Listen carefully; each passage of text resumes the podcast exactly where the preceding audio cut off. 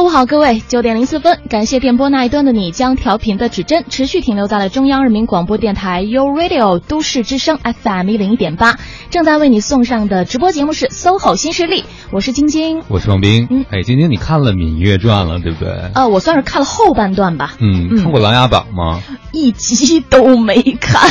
那我会被鄙视吧？我略略平衡了一些。你怎么知道我要说这个问题？嗯，呃，昨天介绍一群朋友认识另外一群朋友啊，那有另外一群是做生意的，还有一群是做微信营销的。嗯，啊，我就发现啊，就你说的这个避世的问题，啊这做微信营销的朋友，当然他们是。跟在潮流最前端了，嗯，他们就讲到微信营销一些例子，比如讲到时下的一些流行文化结合嘛，就问大家看《芈月传》了吗？啊，剩下的这人群里边，我最年轻，我是七零后，剩下都是六零后。哇，这个简直太让人振奋了！我也这么想的。然后他问我们你们看过吗？？”Sorry，嗯摇头，然后又说《琅琊榜》，大概他说了三个，没有人看过，你知道吗？当时我就觉得他们已经不想跟我们说话了。就是完全没有交流的这个渠道和共同语言，因为他好多说的点说出来你也不知道为什么，对吧？就怎么结合的你也觉得就不完全无感。嗯，我就发现晶晶刚才讲了，就今天这个时代啊，就多了一种鄙视或者歧视，就是信息的歧视和鄙视。那是不是也是这么多人就不停的在？追这些流行的文化，就怕被别人鄙视，因为你不知道，就没有共同话题。你看今天现在这个社群经济，对吧？就是大家对同一个信息、对同一个资讯感兴趣，然后就聚拢到了一起。嗯嗯。不过我觉得晶晶特别贴心。当我前两天跟她说我没看过《芈月传》的时候，晶晶告诉我一特别棒的方法，既省时间不会 out。嗯哼，就是去看那些精华预告。您看了吗？还没看。嗨。您要是看了那么几集，可能昨天在这个谈话场当中呢，就会是最年轻的一位，并且是最时尚的一位。我昨天坐在饭桌上，我就想，哎呀，后悔啊！昨天听了今天话，应该在路上刷着手机，是不是看看简介，人跟他们白过两句啊？不过这个时代不同啊，也会带来信息。当你掌握的不够多的时候，你会有很大一个焦虑。昨天在座的一个还有生完二孩的妈妈，嗯啊，她打算回归职场。她呢是六零后，哇哦，对，呃，年龄也比较大了。她就听到小朋友说以后，她就跟我说特别焦虑。嗯哼，现以前离开职场可能两三年你不会觉得有什么，但她今天看到那个做微信营销，一个八四年，一个八七年的，嗯，他就听到这些人说这些语言哈，比如说，他当场就有年轻人表态说，这个电视剧啊，如果不污我们不看。我知道这个词儿，但是说实在的，我还没有去查它的意思和它的来历到底是什么。当时我就想到了。吃土少年，你知道吗？这还是晶晶和我，我们共同科普了一下，我什么叫吃土。您赶紧给我们大家科普一下，那个污是什么？那个污呢，就是污染的污。呃，直观的理解就是这事儿，这剧不重口味的话，他们就不看啊，就一定要有重口味的部分。当时我就发现，完全是两个世界的人在交流，所以也能理解啊，为什么现在大家人要刷着朋友圈起床，刷着这个新闻入睡，真的是怕第二天起来的时候，别人在说什么，你完全语言不懂了。我就这么刷着刷着刷着。还有好多词儿没刷出来呢，是吧？就这么努力也都可能跟不上。对，不过还是提醒大家，虽然我们要紧跟时代，要跟别人有共同语言，不要被九零后因为一个词不理解鄙鄙视啊。嗯。但是更重要的是，还是要找到自己吧。因为这些现象过后，我总觉得对生活有一些根本的认知是不会变的。对对，确实有有对生活的那些根本的，包括经过岁月的沉淀之后，你得出了真知真理性的东西。一定是不经历是无法来理解的，嗯，来体会的。现象每天都在刷新，但是生活的本质都没变。我们经常开一个玩笑，我说这个社会演进速度很快，但是人类进化速度很慢，对不对？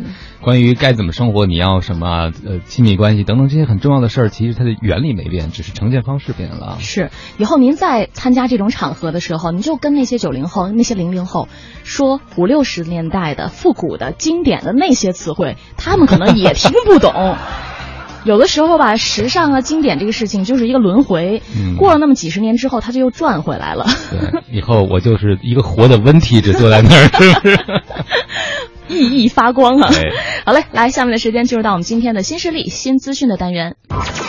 新势力新资讯。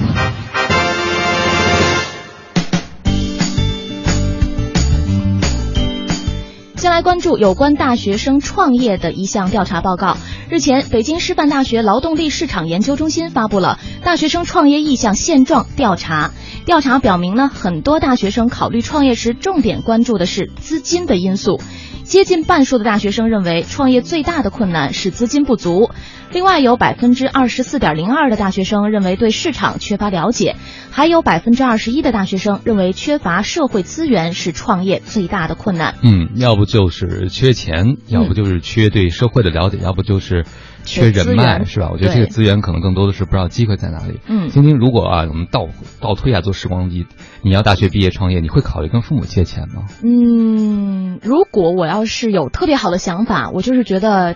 我创业的这个点子势在必行，我特别特别坚定的要做这件事情的话，我可能会，因为我确实没有那第一桶金，但是又不想错过这样的一个时机的话，可能向父母借钱是一个还相对可行的办法吧。利率还这个低点是吧？对对对对，还起来容易一点。嗯，其实不管。找谁借钱？我觉得其实怎么花钱可能更重要。对于刚刚创业的人，对钱的认知是不足的。我知道有些小伙伴大学刚毕业创业的时候，是他们是借最大的问题就是计划不了开支。嗯，呃，我觉得这可能这个能力并不是在你借完钱之后才有的，对，而是你在借钱之前，你平时怎么安排你的生活也挺重要。嗯，哎，这么说的话，我突然间想到，对于每一个大学生来讲，或者说对于每一个人来讲，可能。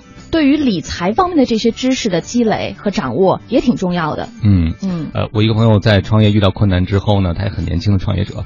他就重新学习了财务知识，他才知道自己之前有多白痴。因为之前是他另外一个伙伴负责财务嘛，就管的账上只剩十几块钱了。他就发现，但凡自己早学习一点，早知道一点，公司不会到今天的地步。可能能剩个三位数是吧？这个一百多。呃，另外呢，一些具体的现象哈，来看一下，和女生相比，男生的创业意向是相对更高的。在调研的男生样本当中，有创业意愿的占比达到了百分之四十一点七七。而在所有被调查的女生当中，有创业意愿的占比是百分之二十八点一三，差的也不多，大概百分之二十八，那就是接近三分之一的女生都想创业。对，嗯，但是有接近二分之一的男生都想创业。嗯嗯，那这个女生的比例还是比我想的高的，那也就是现在男女越来越平等。我这平等不是说社会地位，而是心态上。对，女生创业意味着什么？这个男生选择稳定的父母还有很多要求。你看现在女生都愿意不要稳定的工作去创业了。我是想说，他们的另外一半得长什么样？就是两个人一起创业，可能一起折腾比较好吧。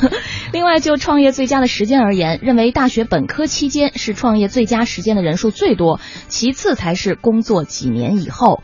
你看现在的这些大学生同学们，自信心多足啊！嗯，就认为大学期间创业。那个是最好的时机。对，如果要是您真大学期间创业的话，我觉得也是个好的实验机会。不过咱可以微创业，对不对？嗯。甚至可以为毕业以后积攒一下第一桶金。更重要的是，我觉得这个事儿不不在大小，你把小事儿做成了，做大事儿才有指望。没错。另外，调查还显示，是否担任过学生干部，对于大学生的创业意向影响较大。现在或者曾经是学生干部的大学生当中，有创业意愿的人，比从来没有担任过学生干部的大学生中有创业意向的人高出大约十个百分点。嗯，听说你上大学时候当过学生干部吗？我当过，但是不是很长时间那种，就是大一大二，后后面到大三大四，我为什么不当了呢？这不是应该反过来吗？你是管什么呢？是在学生会任某个专业部门的工作，还是体育方面的？啊 怎么回事儿？哎呀，肯定不是体力不支，就是可能当时那个体能太好啊。哎，其实当过学生干部的人，我觉得他们是不是因为首先这样的朋友能量都比较强，对吧？我记得我们的创业嘉宾还曾经说过，他对创业者第一要身体好，还有就是一份不安分的心。对啊，那能够去领导别人，能够去开创一项事业的人，通常是不是都具这样的潜质哈？嗯，而且创业还意味着领导团队。是没错，所以他们在大学期间积累的这些，也算是社会工作的一些经历和经验啊，一定会对他们的创业是有所帮助的。我们说过很多次，这个大学生创业这个事情到底是好还是不好，它有什么风险等等。但是我觉得吧，就是大学生，因为他们在刚刚毕业的时期，一定是这个人生阶阶段当中最具有勇气和决心和热情和冲动的。所以在这个时间点呢，如果他们真的特别想创业，我觉得我们还是应该鼓励，因为不管能不能成功，都是一定能够获得一份很好的人生经历。嗯。说起创业呢，接下来我们就来关注一个行业里面的一个商机——宠物市场。宠物市场的创新热潮持续的升温，迅速席卷了宠物生活领域的各个角落，包括宠物食品、服饰、宠物婚介、殡葬等等。最近呢，有北京的一家公司还将宠物专用车辆开进了社区，具体是怎样的呢？呃，因为像传统的宠物医院啊，对于宠物的主人来说呢是非常耗时耗力的。就是如果自己家的宠物小宝小宝贝生病了，我们就必须要抽出专门的时间，跑到专门的定点的宠物医院去给它看病。嗯。呃，但是呢，大家就会觉得说，你要真让他上门来服务吧，虽然是节省了时间和精力，但是有可能带来一些类似交叉感染或者是卫生清理方面的问题，所以大家就很希望有一个折中的办法能够出现。现在就有了这样的方案，进入社区，让用户下楼就能够享受到服务。他们把宠物医院和美容院搬进了宠物医疗服务车当中。这样呢，你也不用出出社区哈，这个宠物医疗服务车就可以解决有关宠物医疗啊、美容啊、食品购买等等一站式的服务。嗯，这个对有一些白领就特别重要了。我们昨天还聊白领要不要养养宠物啊？我有朋友他养了狗狗，但狗狗突然生病之后呢，他没办法了，他就需要去一个宠物医院，那就需要请假，至少请半天左右的假。他就说：“哎，你知道吗？我总不能跟我领导说我们家狗狗病了，所以我要请假，是吧？他他只能说自己病了 啊。但是如果有这样的更灵活的服务措施之后，没准对很多一定要开车到很远的地方去找宠物医院的朋友，真的是个福音。对，真的是一个不错的商机哈。所以，如果要是能够提前的、很有眼光的发现到这些机遇的话，对自己创业也是很有帮助的。”好，我们今天呢，在新势力新资讯的板块和大家分享到的内容就是这样了。稍后的时间，我们来探讨一个职场话题。每个人现在打开自己的手机，翻看一下您的手机通讯录，我觉得少说啊，也有上百。几百个联络人吧。嗯，我那个微信前一阵他不是有那个出报告吗？你第一个认识的和你一共多少个？我有一千三百多个联系人在微信上。对，那在这一千三百多个联系人当中，到底有多少人和您平时的生活、工作是可以发生关系的？三十个，我猜。撑死三十到五十个人。呃，也就是说，您的这个通讯录呢，基本上都是处于沉睡的状态啊。对，因为那个时髦话不应该叫僵尸粉啊，僵尸通讯录。僵尸通讯录。稍后的时间，我们就来聊一聊如何让你的通讯录火起来。知道越走错越多，忘了时间的钟，每个人都在想我。忘了时间的钟，滴滴答的不说。转了转了好难过，爱到最后剩什么？谁告诉我？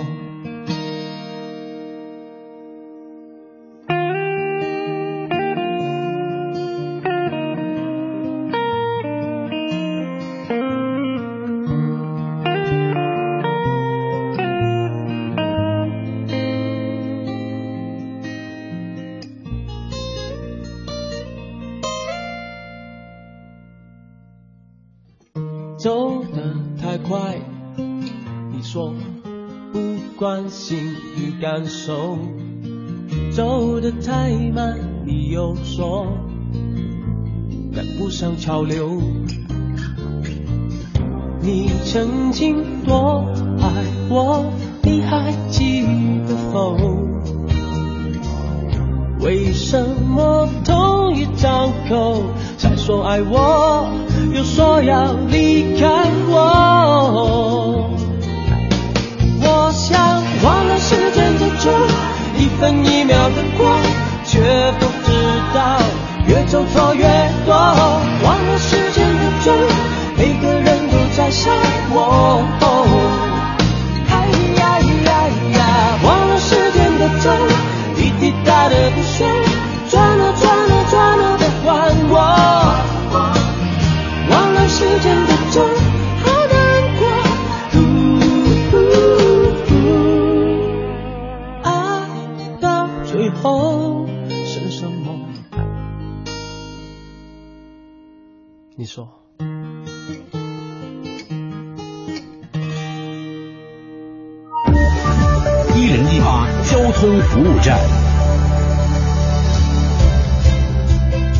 十八分，我们来关注一下一零一八交通服务站。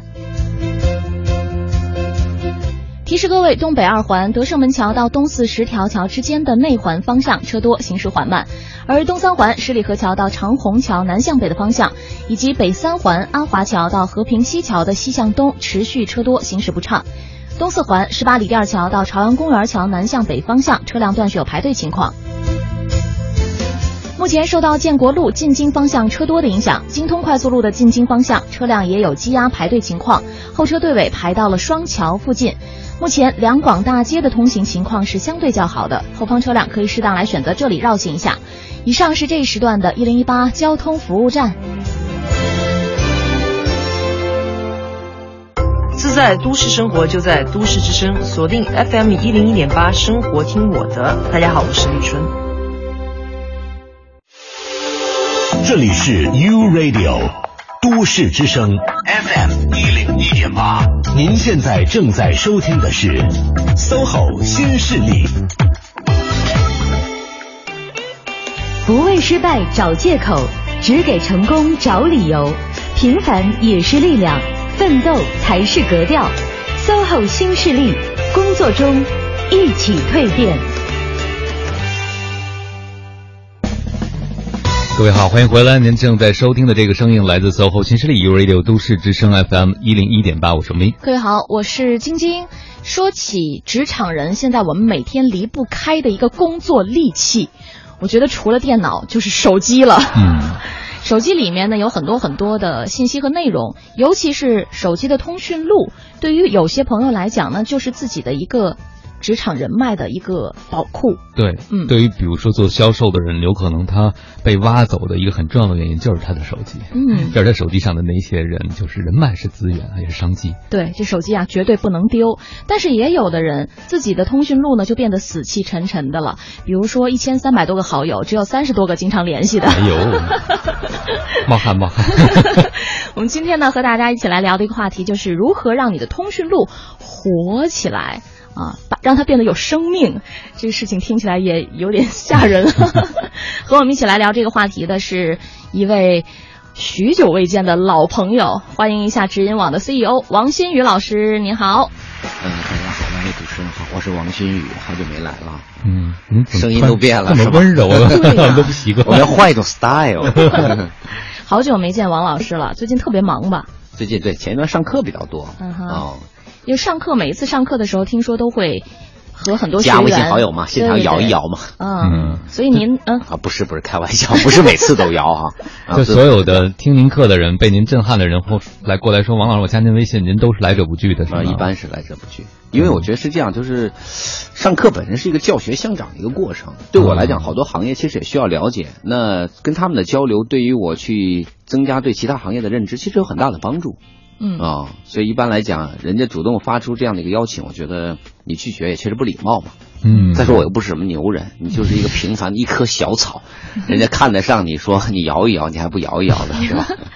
那么在这种来者不拒的情况下，您现在手机通讯录里大概有多少联络人？呃，你说的是那个就是手机的通讯录还是微信的通讯录？因为这两个我不是很重叠。哦，我大概有百分之二十是不太一样的。那先说微信吧，因为现在您刚刚统计完嘛，嗯，微信呢是应该一千七不到，一千七不到。对，那个呃一千六不到，一千六不到。手机的通讯录是一千七百多人，手机因为那个时间长嘛。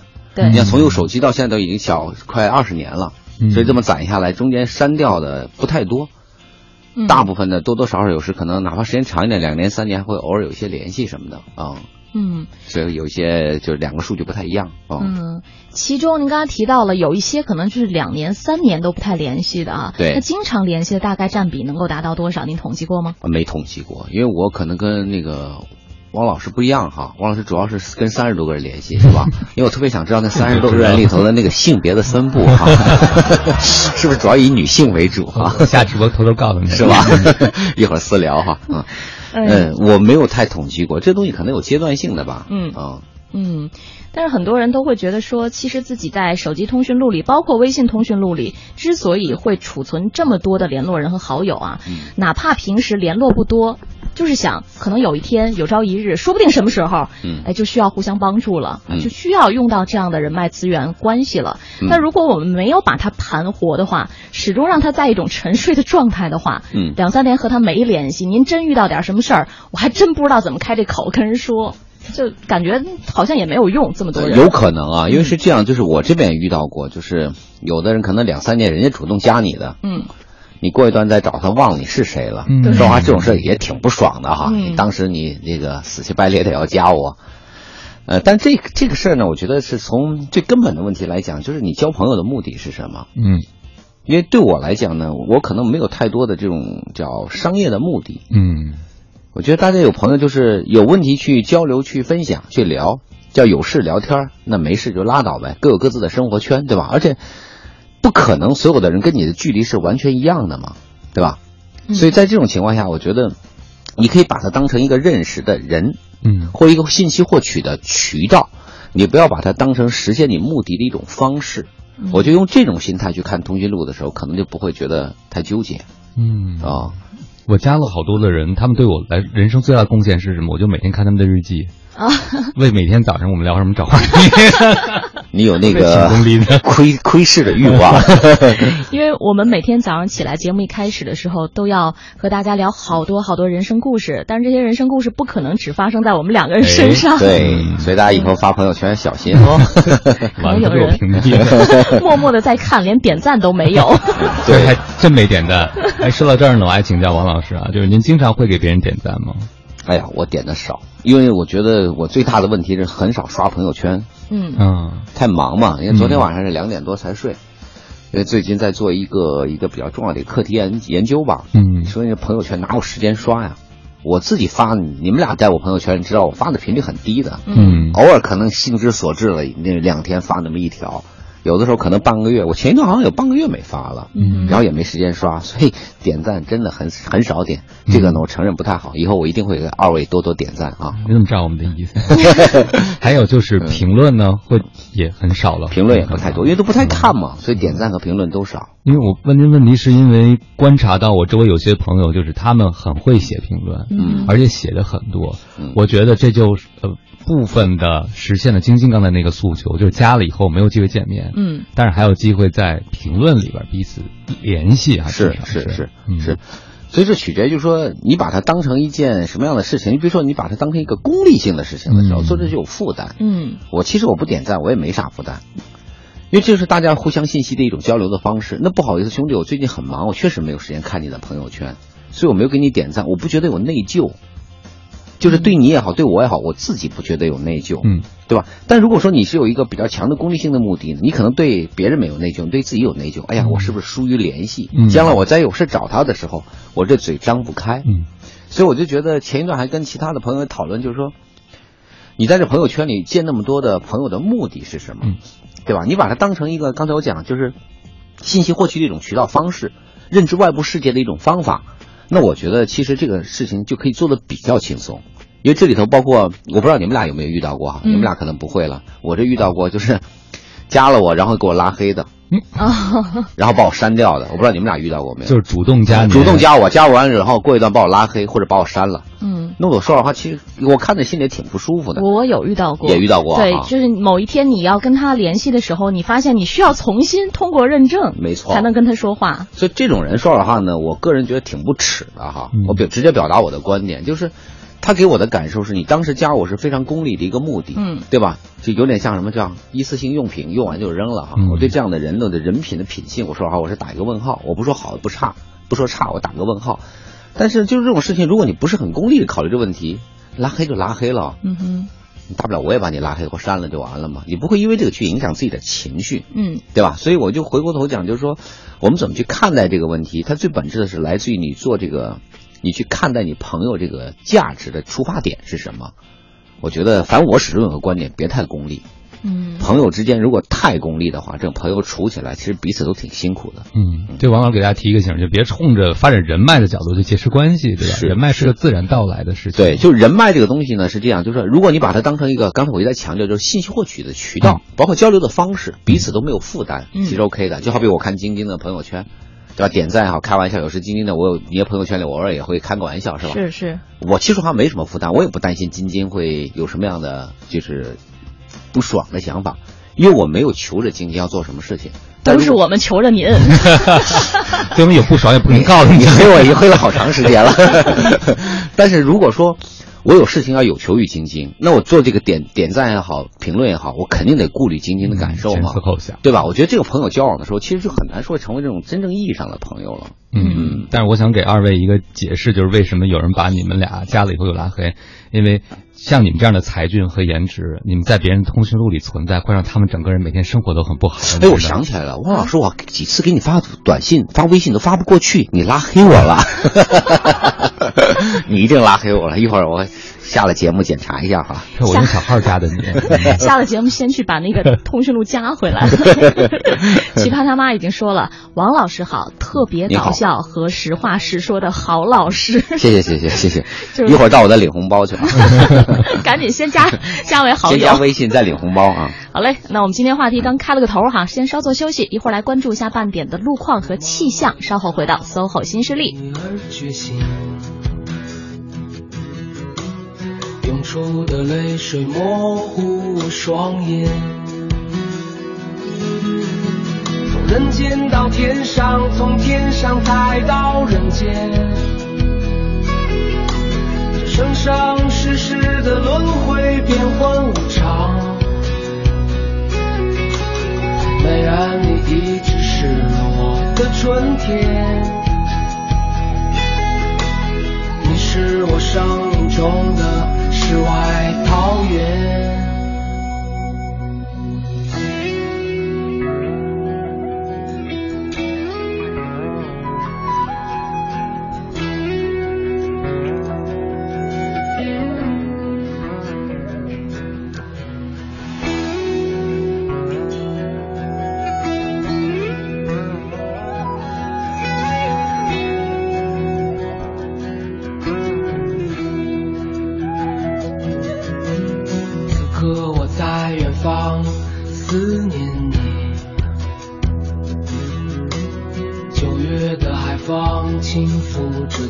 天，如梦的旅程因你而觉醒。我看到终点清净而光明。人间到天上，从天上再到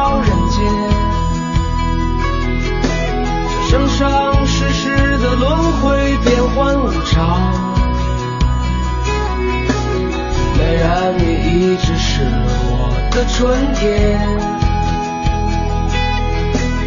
你是我生命中的世外桃源。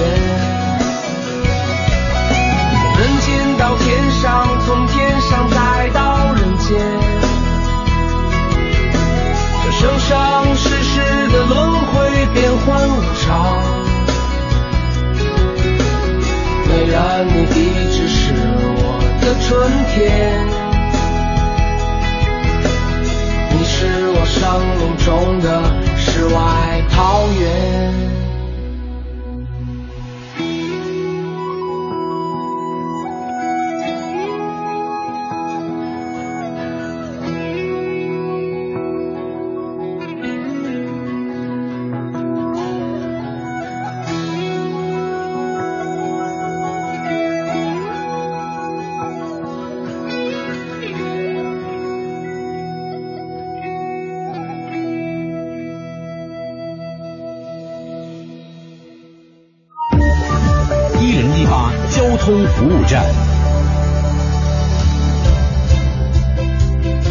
注一下一零一八交通服务站，本时段北二环安定门桥到西直门桥的东向西，德胜门桥到小街桥的西向东方向车多，行驶缓慢；西三环六里桥到紫竹桥南向北的方向，以及北三环安贞桥到北太平桥的东向西持续车多，行驶不畅。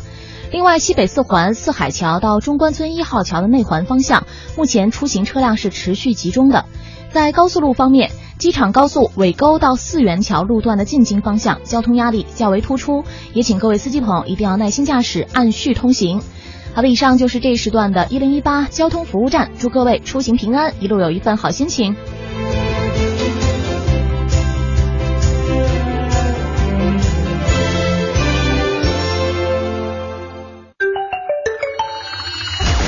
一零一八气象服务站。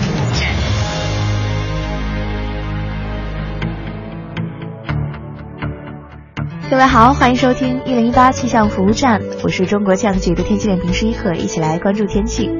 昨天呢，北京虽然还是大晴天，但是澄澈的蓝天已经开始逐渐褪去它的光彩，南部地区出现了轻度霾，而且昨天呢，这个 PM 二点五的浓度不同区域的差别也是非常的明显。从实况图上来看呢，全市的空气污染情况基本上是花花绿绿的，北部地区呢还是绿色一级优，而南部地区呢则已沦陷为红色，甚至是紫色，整体污染水平是比较重的。那预计呢，这一轮雾霾天气过程最严重的时段就是在今天到明天的早晨，特别是今天的夜间。预计呢，这一轮过程当中，北京城区的 PM 二点五峰值浓度可以达到二百五十微克每立方米以上。不过好在呢，这一次的雾霾天气不会持续太长时间，强度也并不强。十六号白天开始，也就是本周六，冷空气南下，雾霾天气将会逐渐的减弱，十七号将会彻底消散。不过这个周末的天气还不止这么简单，预计呢，十六号的凌晨到后半夜，北京有可能会出现降雪，主要是集中在西部和北部地区，降雪量并不大，很多地区可能都是有雪无量的。那提醒大家呢，还是要及时关注最新的天气变化。我们下一时段再会。繁忙的都市需要音乐，陪伴着十里长街。平凡的生活，听听我的广播，每天有很多颜色。都市之声，生活听我的 FM 一零一点八。这里是 U Radio 都市之声 FM 一零一点八，您现在正在收听的是 SOHO 新势力。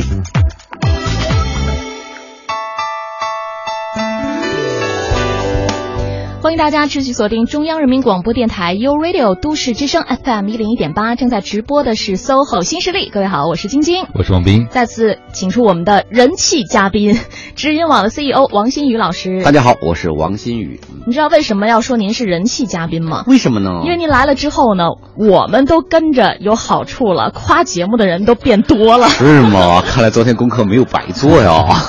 海就在前面，他说和王老师真的有缘分哈、王老师是我最喜欢钦佩的嘉宾老师。最近呢，我的工作比较忙，没有怎么听直播。今天有时间，一打开收音机，一听到王老师的教诲，还是那么字字珠玑，全是干货。感谢谢啊，我也好久没来了，还没夸完呢，感觉幸福感满满。加个微信呗。对，呃，非常感谢王老师做客哈。我们今天和大家一起来聊的这个话题呢，就是如何让你的通讯录火起来。刚才聊了一下啊，就是如果大家没有带着那种很功利的目的去加对方为好友的话，你可能在平时在朋友圈当中和他相处起来就没有那么大的负担。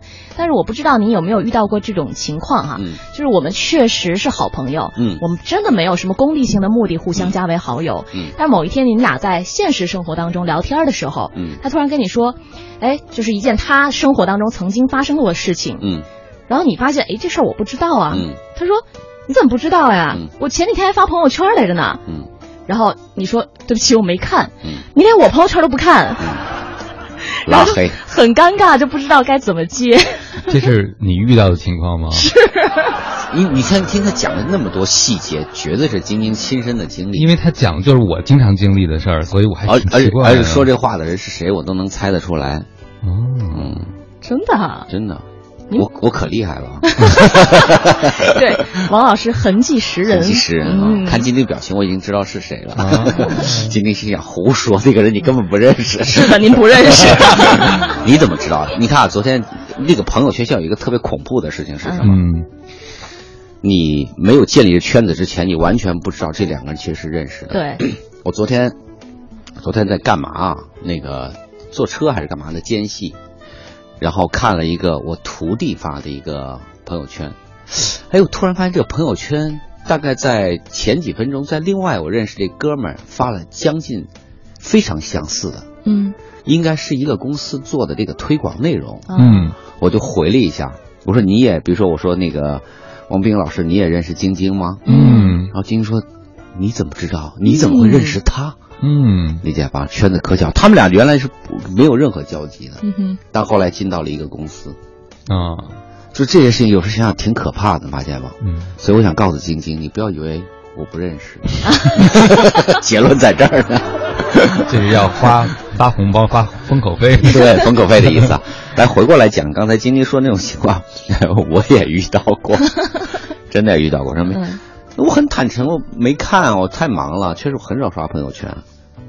不好意思，那讲讲呗，嗯坦诚一点嘛，谁能保证说其他人的每个信息你都知道啊？不可能的。而且说老实话，我是觉得，因为这件事情就跟你翻脸的朋友，那就不是真朋友。嗯，您觉得呢？必须的。是吧？嗯我经常不看，经常被问是吧？对，关键是他们会认为是你看了，但是你没看他的，他有什么证据呢？嗯因为你偶尔点了个赞，，对，给别人点的，嗯他看见。所以这就是你们就少点赞。就现在我就不敢随便点赞，因为我想我点这一个后果是什么？对啊，你看 你不发朋友圈不点赞，嗯你一个月发一次，人家知道你很少发朋友圈，这说得过去。嗯嗯您这一天发二十多条，然后到处都点赞，你说我没看你的，那人家心里不高兴也很正常嘛。这话说给晶晶听的，嗯你看晶晶就从来不给我点赞嘛，对我二十多天都不发一条，比您发的还少。所以晶晶这个就没关系嘛。他说我确实我确实没看没发，太忙了嘛。我觉得这个东西有什么不能理解，都能理解。嗯嗯，嗯，我昨天还被教导一件事，就是有些朋友会问我为什么看不到我的朋友圈，说把他们拉黑了吗？嗯实际是因为我没有发过朋友圈，对你从来没发过，我都是定向分享。昨天有个朋友就给我展示了一下，如果这个人从来没有发过朋友圈，嗯和他发了朋友圈把你拉黑了，不一样看的东西是不一样的。哦，真的？吗？你不知道，你们俩不知道吗？我不知道你们俩作为年轻同志，你们不知道吗？我作为老同志，我都知道特别清楚哎。我内心是六零后。那王老师赶快给我们科普一下。对对对，有什么不一样？他如果从来没有发过，他是那根线的位置是不一样的，我记得。嗯就你要画图，我能说出来；你要让我描述，我有点说不太说不得说不了特别清楚。它那个线的位置不一样，嗯发过来和给你拉黑那个线中间好像没有没有空白。我是以为都是一条线。不是不是线的位置不一样它。就是呃两个线段中间有一个红圈儿，嗯那不是有个有一个小圈儿，都当然都黑白的了。嗯哼那如果你从来没有发过呢，现在最新的这版本啊，你连相册这个嗯都看不到了，相似那两个字都没有。都没有了。嗯但如果他发了把你拉黑了，你还是能看到，但是你点不进去。哦就你点进去以后是一条线。他头头头图，嗯然后是一根线，嗯线中间可能有一个小圈，我忘了，反正就一根线吧。嗯，哦，这样。对。对但我不知道说完了会不会很多人整个人都不好。现在得有多少人掏出手机？没有啊，这个我觉得也是微信使用中的，就是你可以了解的内容嘛。啊，因为这是我以前看的他们的这文章里写来，我觉得尝试一下，看看是确实挺挺有意思的啊。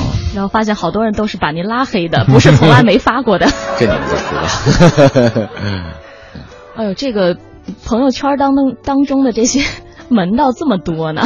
其实那个微信，我觉得它是是很用一个负面的表达，很恐怖的一股力量。嗯就它会建立了一个粘性极高的平台。但是现在有一个趋势，我不知道你们有没有观察到哈。我朋友圈呢刷的不多，但有时候我会集中的看一下。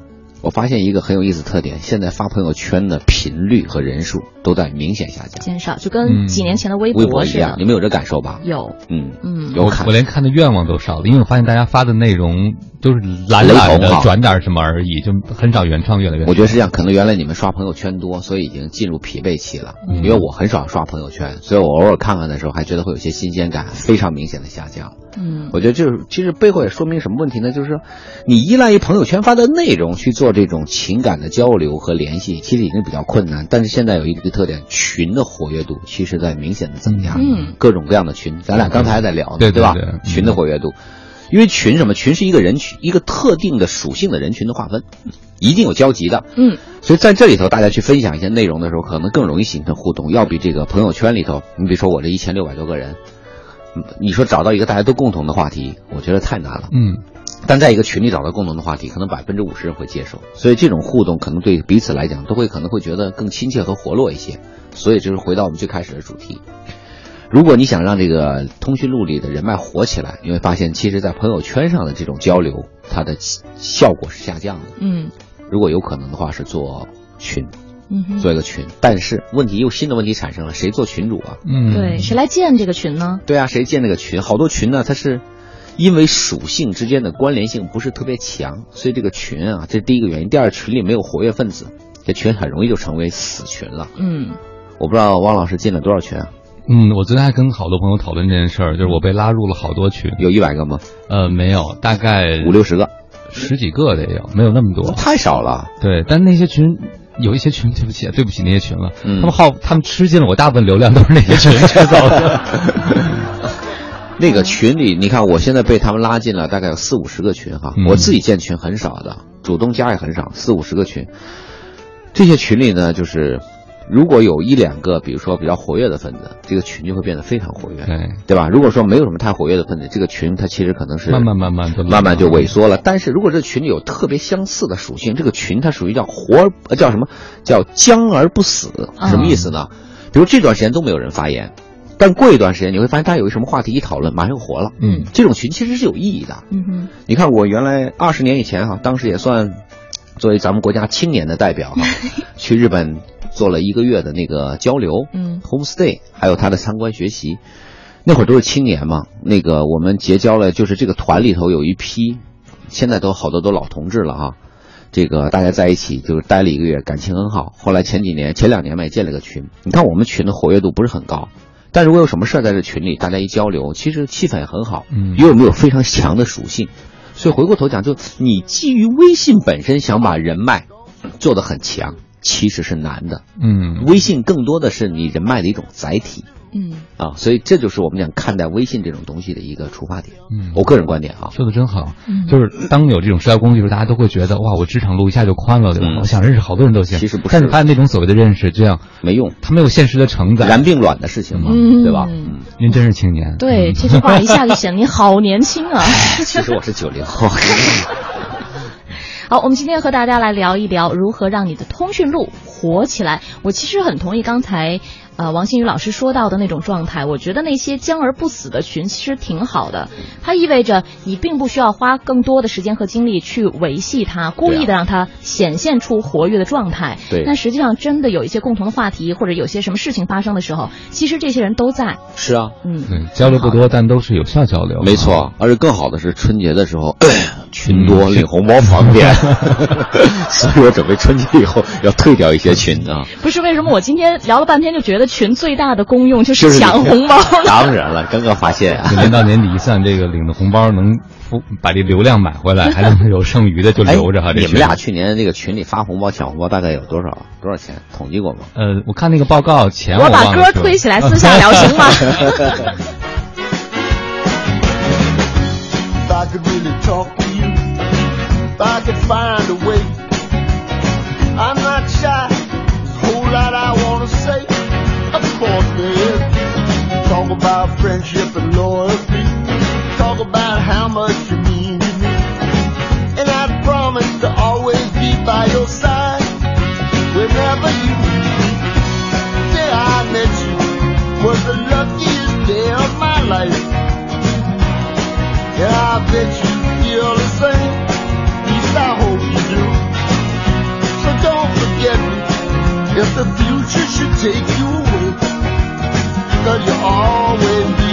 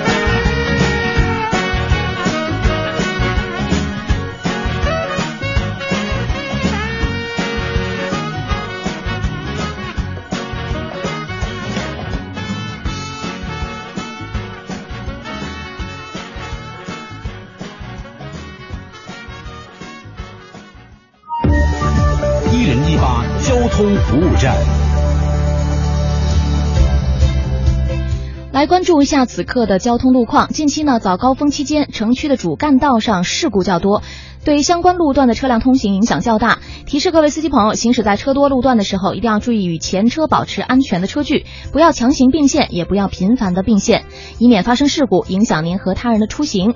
如果在道路上遇见车损轻微、责任明确的交通事故，请拍照取证后，尽快把车辆移到不妨碍交通的地点，自行协商解决，或者手机下载事故易处理软件来自助解决。好的，以上就是这一时段的交通服务站。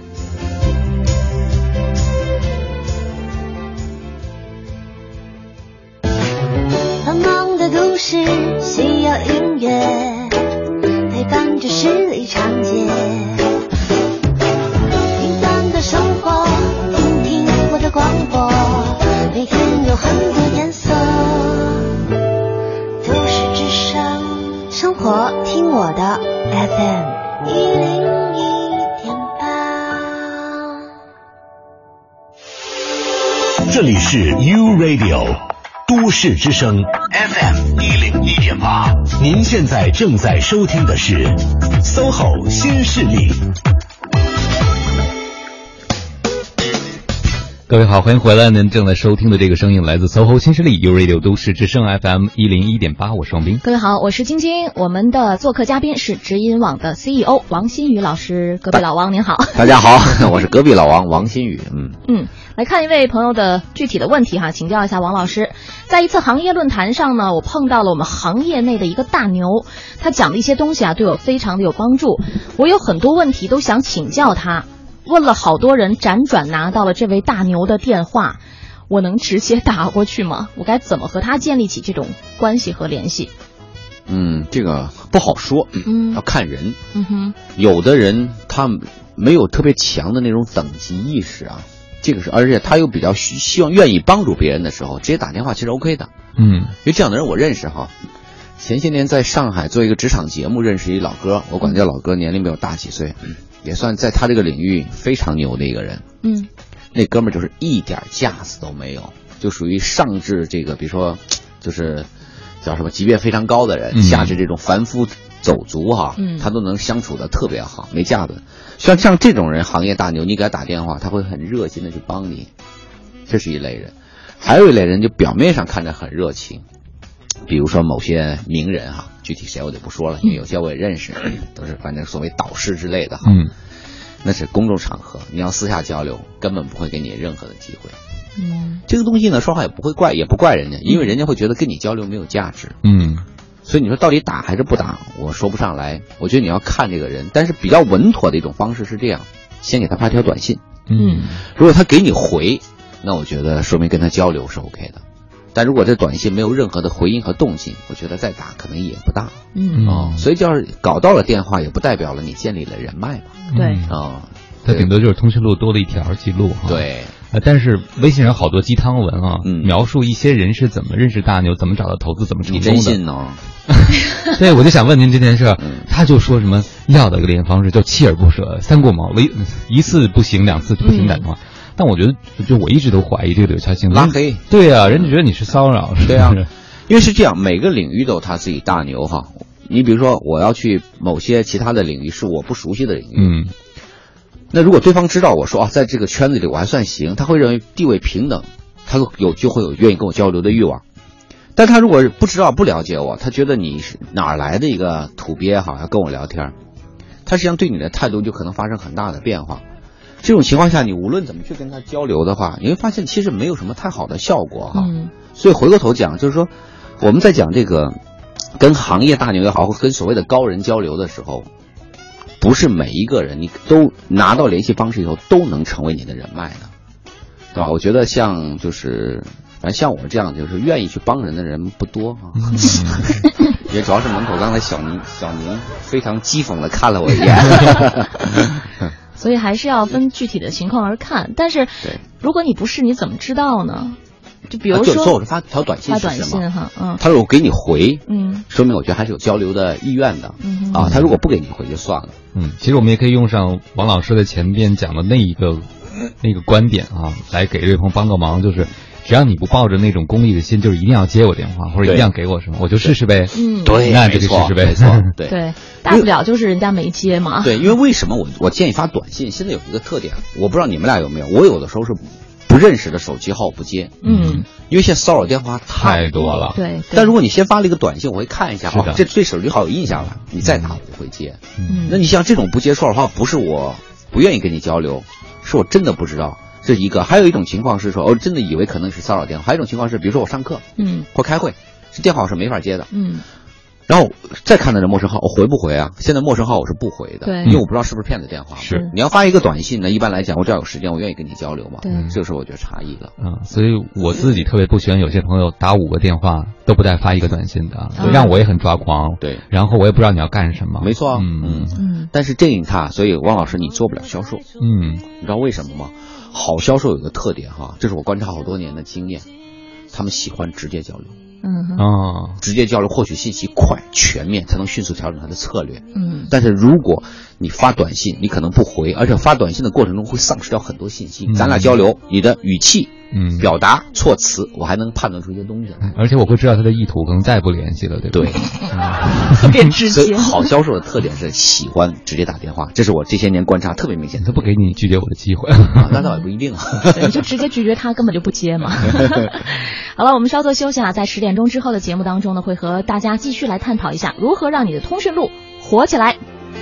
一切就注定与你一起牵手往前进，每天值得回忆，因为遇见你，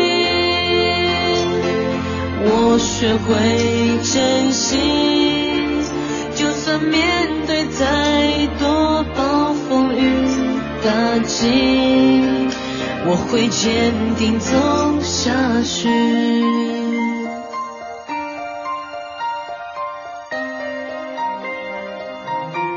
若某天我将失去你，世界灰暗不再绚丽，是否还有人愿意倾听我心中的小秘密？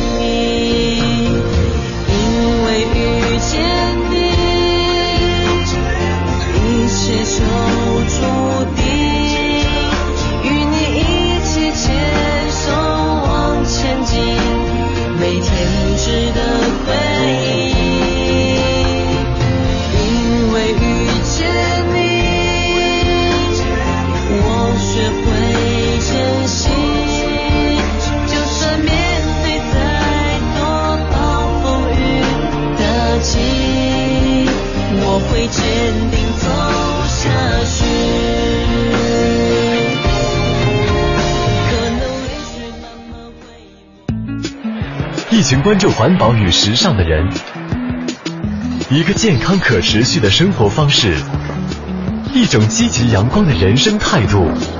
一零一八都市乐活族。Hello，各位好，我是都市乐活族 Allen 苏醒啊。之前参与录制过一首环保的歌曲，非常喜欢它传递给我的观念：过减法生活，还地球灿烂笑容。在城市的生活中，我们都习惯了加法，我们一直在追求更好、更多。但看看我们的家园，太多的塑料袋没办法分解，太多的车辆导致空气污染。减少一点对环境不必要的破坏吧，少用一个塑料袋，少开一天车，少坐一次电梯，少用一张纸巾，我们的环境就会越来越好。减少一点不环保的细节，就能为我们美丽的地球继续加分。让我们一起共同努力，呵护这颗最美丽的星球吧。都市乐活族，绿色新主张，尽在 U Radio 都市之声。创业路上的第一个伙伴，首轮融资的第一笔支持，商业帝国的第一块基石，所向披靡的雄厚实力，制胜对手的最后一击，是信任与信任联手，总缺个对手。ThinkPad T 四五零 S 便携随身，从不止于性能全面。登录 ThinkPad 商城即刻购买 ThinkPad T 四五零 S，采用英特尔酷睿 i 七处理器，英特尔让性能更超凡。ThinkPad 想点新的。奥吉通奥迪新年礼遇季盛大开启，全新奥迪轻松购，全新体验多重选。奥吉通奥迪如您所愿，贵宾专线六五七幺八七八七六五七幺八七八七。这里极目青天，无边绿翠，一马飞歌。这里可以尝到马奶酒的芬芳，酥油茶的喷香，手抓肉的鲜美，烤全羊的香脆酥嫩。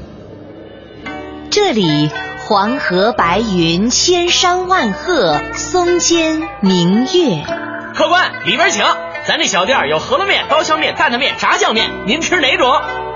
这里绿水逶迤，芳草长堤，烟波浩渺。这里飘荡着海棠糕的香甜，桂花藕的清香，钵仔糕的纯美，小笼包的鲜香。美食中国，美景中国，美丽中国。讲文明树新风公益广告。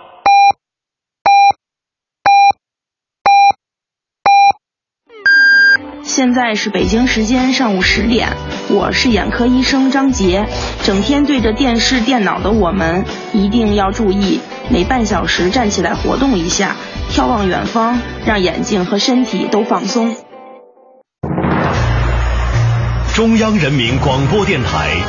，U Radio，U Radio，都市之声 FM 一零一点八。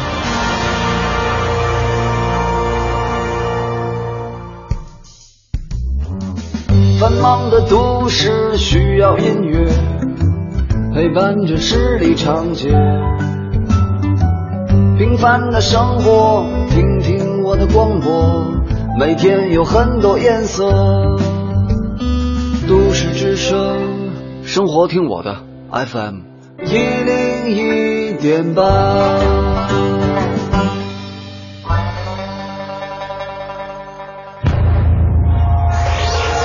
一零一八都市大头条，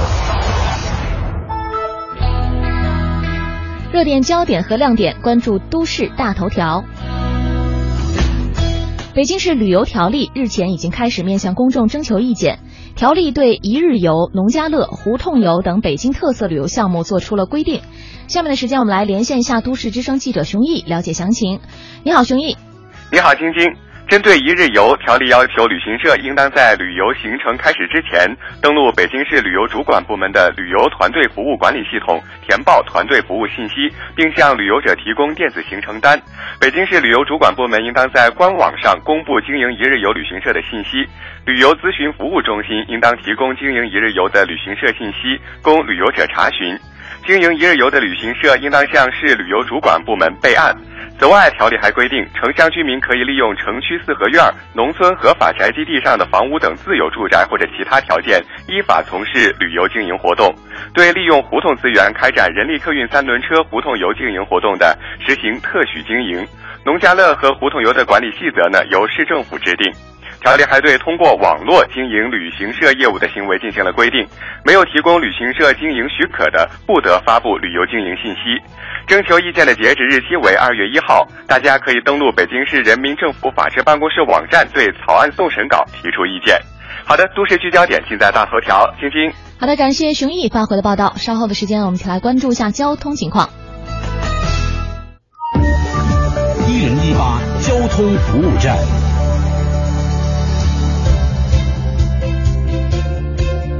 来关注一下一零一八交通服务站，提示您：西三环紫竹桥南向北方向事故已经清理完毕了。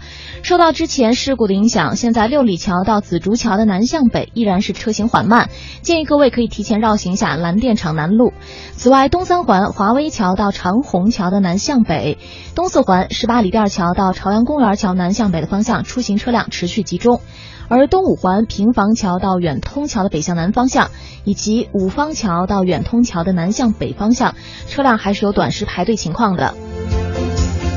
再来关注高速路京承高速四环到三环路段的进京方向，以及机场高速尾沟到五元桥的进京方向，车流量相对较大，也请各位一定要小心驾驶。这里是 U Radio。都市之声 FM 一零一点八，您现在正在收听的是 SOHO 新势力。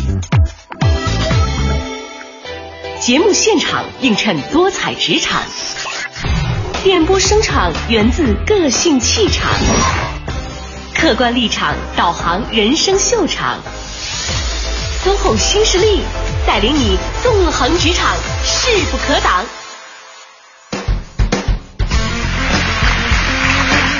是的，这档带领你纵横职场、势不可挡的节目是 SOHO 新势力，来自中央人民广播电台 u Radio 都市之声 FM 一零一点八。各位好，我是晶晶，我是王明。我们今天的这位嘉宾，刚才没有用声音来请出他，这一趴呢，我们用声音的方式来认识一下。王新宇，直营网 CEO，人力资源领域著名培训师，清华大学、北京大学、人民大学、南京大学等多所高校管理学院、商学院特约讲师，北京市就业指导中心特聘专家，原国家物流师职业资格专业委员会委员，中外企人力资源协会理事兼招聘委员会主任，有着十年以上的集团级人力资源管理工作经验。王老师好，两位主持人好，大家好，我是王新宇。嗯嗯，欢迎隔壁老王。那为什么刚才就没有放声音呢？要不然再放一遍。你们工作有失误哎。让您自己的声音先声夺人嘛。好吧，真是步步高啊。您刚才在前一把讲到了一些呃非功利的方式，我觉得特别好啊，这是慢慢很关系。但是您还讲到了一个职业叫销售，对吧？嗯，可能对很多职场人来讲，他们的呃关系或者人脉，通常还有一定功利的属性和目的没错没错，对这个不能否认嘛。对对对，那要是在这样的时候，在通讯录变成真的活跃的人脉方面，那有什么建议或者好？给你们讲一个很有意思的例子啊，正好这个例子我上个月在人大商学院给他们别上课的时候给他们讲了，然后。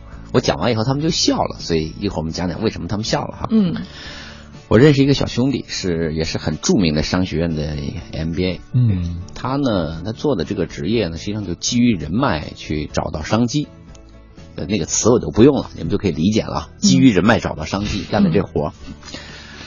他前年二零一四年，他的朋友圈，你们猜他点赞点了多少个赞？当时不是有统计吗？你们还记得吗？二零一四年那个点赞，嗯，那个微信是给你统计数字的嘛？嗯哼，你们猜猜他点了多少个赞？一年是吧？一年累计，一天如果点一百次赞的话，一年是三万多。嗯，我觉得啊，晶晶猜猜，不会比这个数字还高吧？你猜？你看我的眼神是看不出来。再乘以十。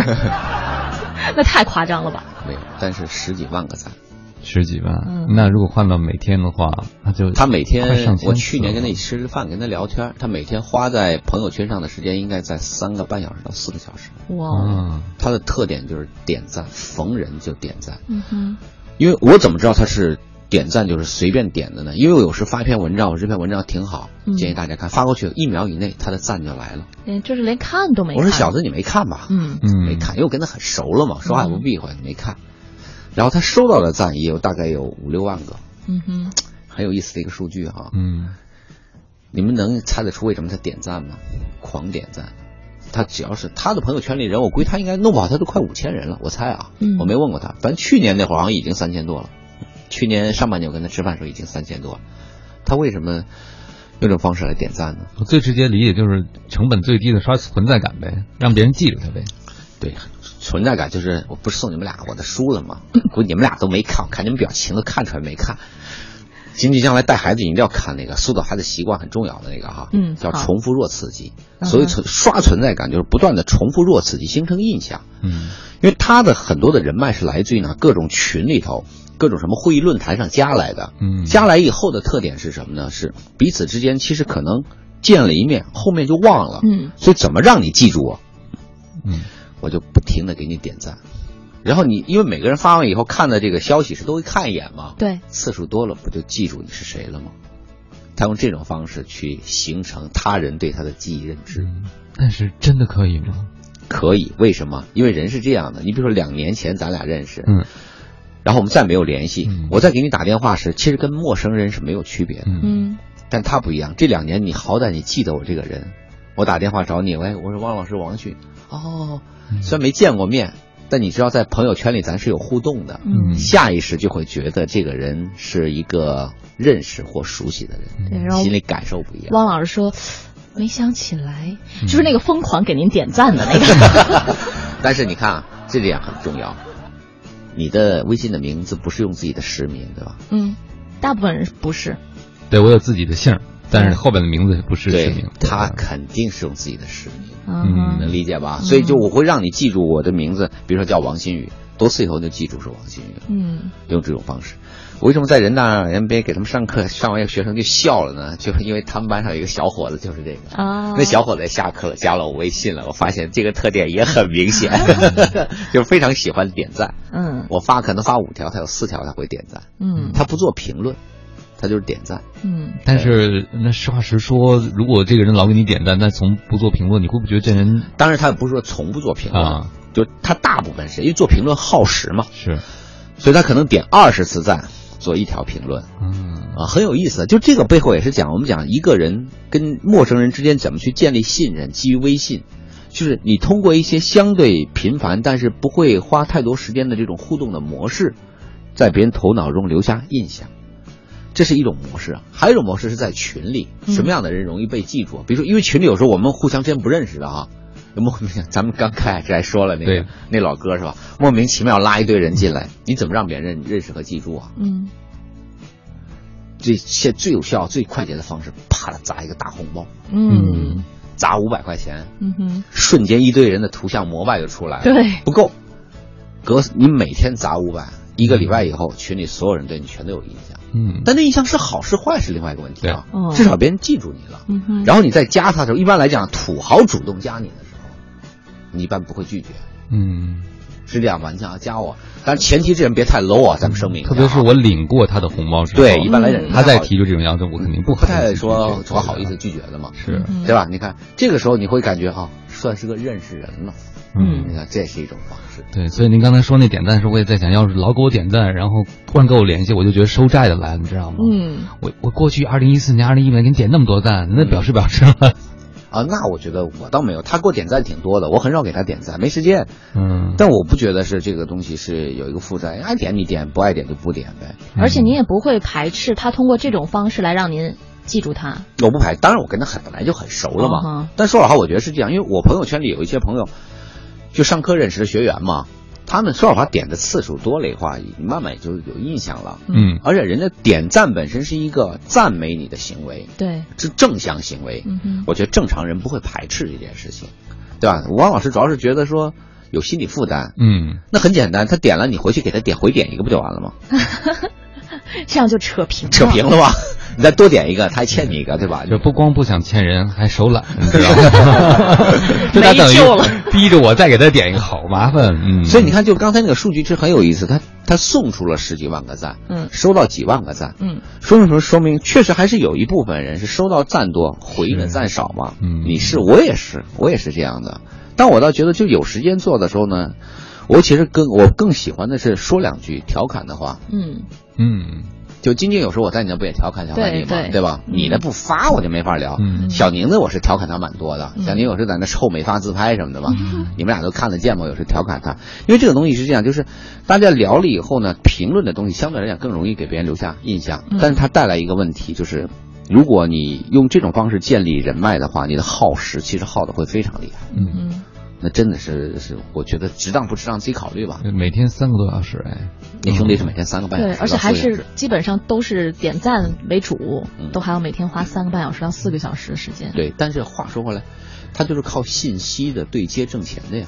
嗯，所以从这个角度来讲，我们为什么不能理解为这是他的工作的一部分呢？是，哦，所以他认识人好杂哟，嗯好杂，嗯，也帮我介绍过业务。对，哎哦，您说这点挺重要的。嗯，就这样的人，可能在你想到要认识谁的时候，是可以找到他的，是吧？对啊，嗯就他会变成了一个信息交流的一个枢纽。嗯，所以你要找人时，你可能会想，哎，哎呦，汪冰老师好像认识各种各样的人都有，三教九流都有，我找你问问。然后你呢，还挺愿意帮忙，嗯他是蛮热心的一个人。就有的忙，他不是说出于钱，是，嗯他会给你牵个线。嗯，那这样的话，大家就会觉得他不是一个功利性特别强的人，也愿意继续交往嘛，不好事儿吗？嗯嗯，所以在这点上，我觉得他是一个特别聪明的人。对，如果他这些行为都是统一起来的，就包括刚才您讲到他的动机、目的、行为都是统一起来的，那其实是不招人反感的。对啊，对你认识了很多很多的人，那当别人需要你提供这样人脉的介绍和资源帮助的时候，你也会很热心的帮助大家。我觉得这种就还挺容易接受的。是，嗯但是有一点我不知道他有没有做分组啊，哦，我不确认，嗯，因为这个分组管理其实挺费劲的。我呢看他转的朋友圈的文章哈、说实话，我觉得整体的品质还可以。嗯我观察了一下，比如说转十条，他自己发的极少，基本都是转，有时加一些评论，整体品质很高。十条里有八条对我来讲是可以看一看的，嗯包括有些所谓搞笑的东西也挺有意思。你看，这个它带来另外一个附加值，嗯它成为你去获取信息的一个筛选器。嗯哼，所以这种情况下，你对他的信任程度又会增加一分，很有意思的啊。就是我不管他，我没有跟他交流过，是他就是这些细节，他是一个完整的思路去做，还是无意中做到的。但至少他在建立这个人脉的过程中，我觉得他有一些做法是值得想这么去做的人去学习的。哎，我觉得那后边补充这点，对我来讲就改变了对这个人的印象。对啊你就他指点咱就没有大脑的那种，我会觉得挺可笑的。嗯但是他发的东西含金量很高，那证明这个人是个有心人，对吧？当然，那也是顶级商学的 MBA。嗯嗯。好的，刚才您还提到了一个话题，就是有关这个分组管理的事儿。嗯所以我们一会儿不妨就下一趴先来聊一聊，当你这个通讯录里面人员过多的时候，你怎么样才能做到有效的管理？对，发什么样的微信不要让领导看见。好，这支歌来自李健，为你而来。稍后回到 SOHO 新势力。不停的追赶理想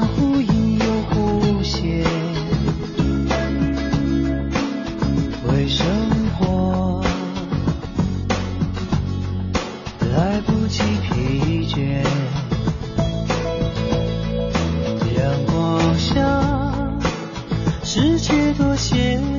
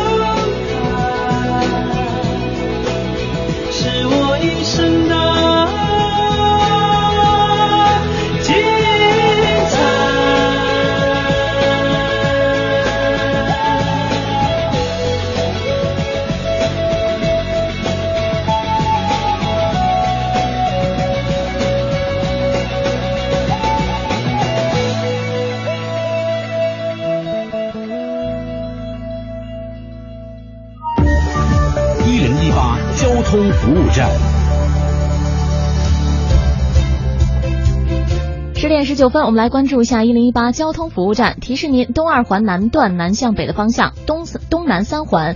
方庄桥到金广桥一线的外环方向都是持续车多，行驶缓慢，建议大家提前绕行一下相邻的联络线。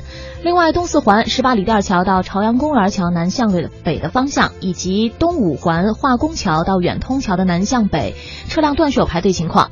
而在联络线方面，姚家园路的进京方向、朝阳路三四环之间的进京方向交通流量大。另外，受到建外大街、建国路一线进京方向车多的影响，京通快速路四五环之间的进京方向呢也是有车辆排队的情况，建议候车司机提前绕行一下两广大街。好的，以上就是这一时段的一零一八交通服务站。最实用的都市秘籍，最新鲜的都市生活，最潮流的都市男女，就在都市之声 FM 一零一点八。我是品冠。这里是 U Radio 都市之声 FM 一零一点八，您现在正在收听的是 SOHO 新势力。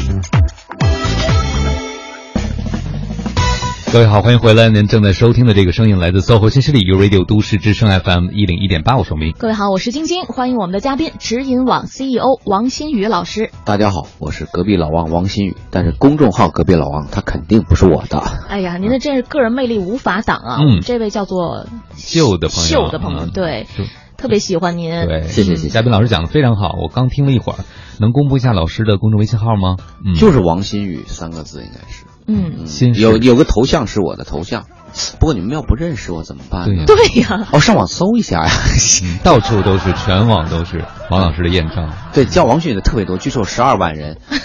你们搜的时候搜王迅宇加人力资源或王迅宇加清华，那个人应该就是我了。嗯，新是新旧的新旧的新，宇宙的宇，就是特别俗的那个名字。没有，就是带来新宇宙的那个人。哇，那其实说实话，咱们仨的名字都挺俗的，非要把我们俩挑上。真是，我们还没有公众号。我明天给你们发一篇文章，就是那个叫爆款名字。啊，爆款名字，你们俩的名字都上榜了，嗯，就那个字都上榜了。谢谢你心里惦着我们，我的也上榜了。好，那特别喜欢王新宇老师的朋友，特别想通过其他更多的途径和方式来了解到王老师的朋友，可以搜索一下王老师的个人微信公众号哈，王新宇。继续回到我们的节目，今天聊的呢是和我们这个职场人脉有关系的一个话题哈，嗯，如何盘活你的手机通讯录？刚才讲到了一个话题呢，就是管理这些通讯录，嗯，真的挺难的。您想要要是像您似的，一下小两千人出去了，嗯，就是您能怎么做到能分别记住他们，可能还能记住一些他们的特征？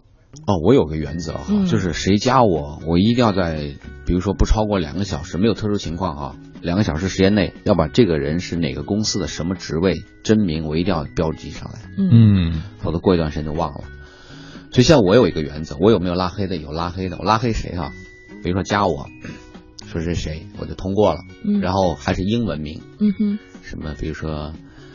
Linda 呀，Lily 呀，Mary 呀，都是女生。我哪知道你是谁啊？我问你谁，不回我是吧？不回我就拉黑，我就把你拉黑。拉黑就我呃不叫拉黑，说错叫屏蔽。我不让你看我朋友圈。嗯哼。就你有什么事你给我发一个，就跟手机短信一样，因为我等于我有电话号码，对吧？你发短信我能收得到，但我朋友圈我不让你看。我为什么这么讲呢？我觉得因为。我觉得微信相对微博来讲是一个更私密的空间，对，它好比自己一个人加个花园，就人进来了，说敲门请进，请坐，然后问你谁，不说就坐那看我，我觉得这个对人的在人际交往中对人基本尊重都没有，所以你要进来坐着可以是吧？把脸蒙上，眼睛蒙上，有话您说话，你要拉黑我那走就走了。我确实我的朋友圈里现在大概有十几个是这种人的状态，我屏蔽掉的，嗯，就是因为我问他几次您是谁哪位是什么的都不说。你既然不愿意跟我交流，那我呢？我也不给你踢出去，对吧？我就给你屏蔽掉就完了。嗯，我发现那个手机通讯录，就是微信上有一些人说你最近好吗？然后你看头像也不认识，因为你非朋友只能看前十张朋友圈，我们也不知道他哪来的。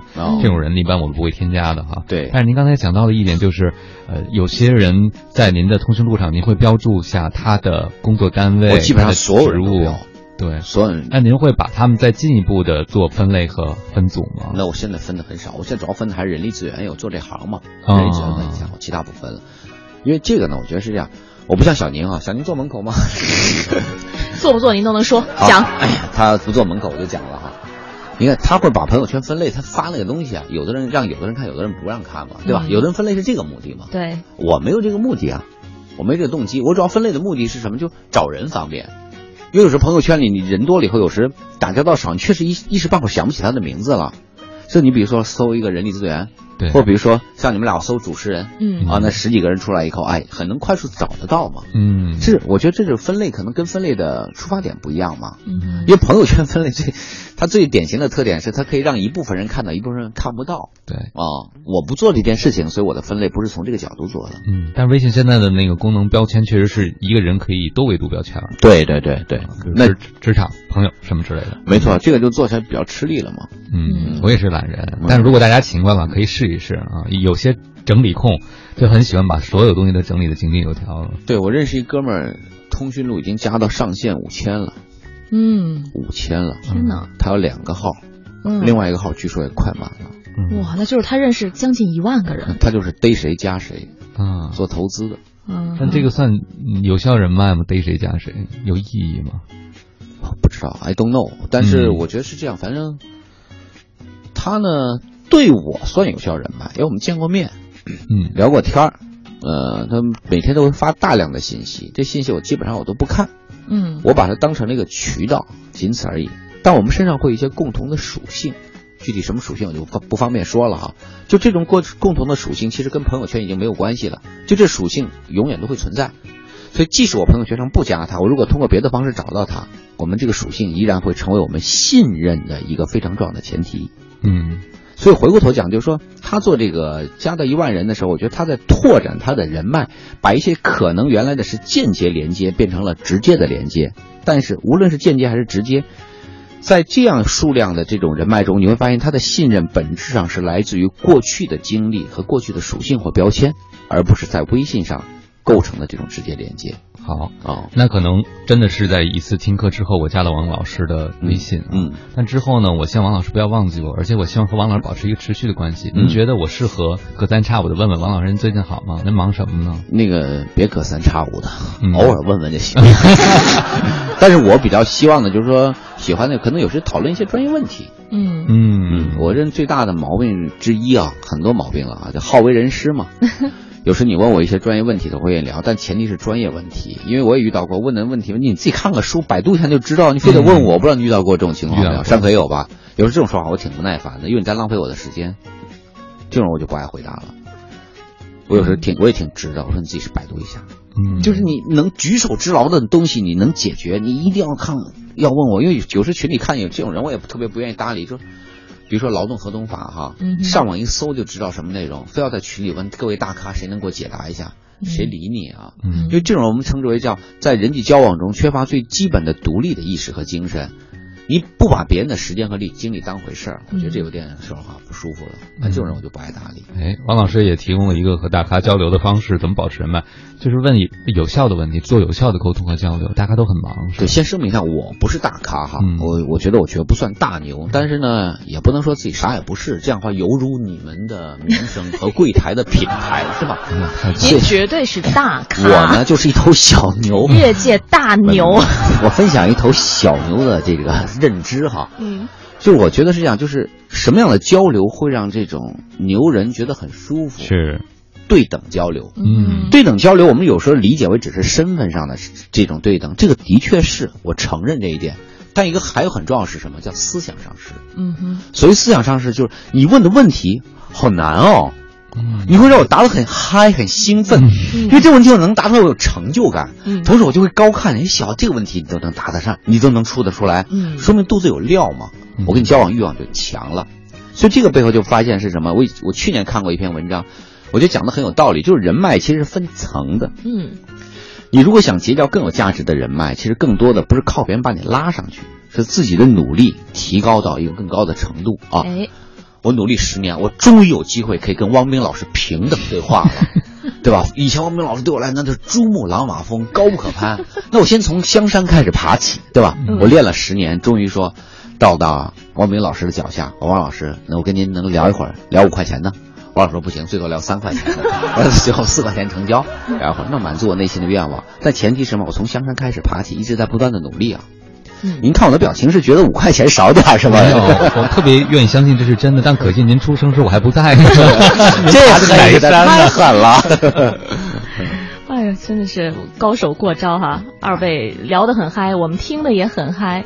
这位朋友分享了他自己在呃管理自己的这些通讯录的时候的一些心得，一问恩不知。他说呢，为了避免自己心太累，所以我现在就是两部手机、两个微博、两个 QQ 号码。生活一部，工作一部，除了自己的两部手机是互为好友的之外，上面其他的人没有一点重叠，甚感安逸。挺奇怪的。哦，我觉得完全没有重叠很难做到吧？嗯你比如说，就举个例子，大学同学，嗯哼，大学同学你放在哪儿啊？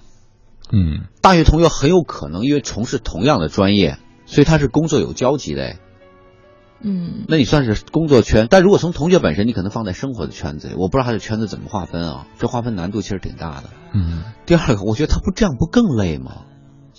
就这样更累是吧？那两个手机你两个手来回的两个手机微信号得同时在线，得同时切换啊。嗯，我不知道怎么，就是每个人可能对累的理解不一样吧。嗯，反正我肯定是不干两个微信号的事儿。对，你想他这样子的话，他可能就不用分组管理了呀。那跟分组有什么区别啊？你拿新交往一个人时，你还让马上考虑吧，我给他哪个微信号吧？就他可能觉得一劳永逸吧。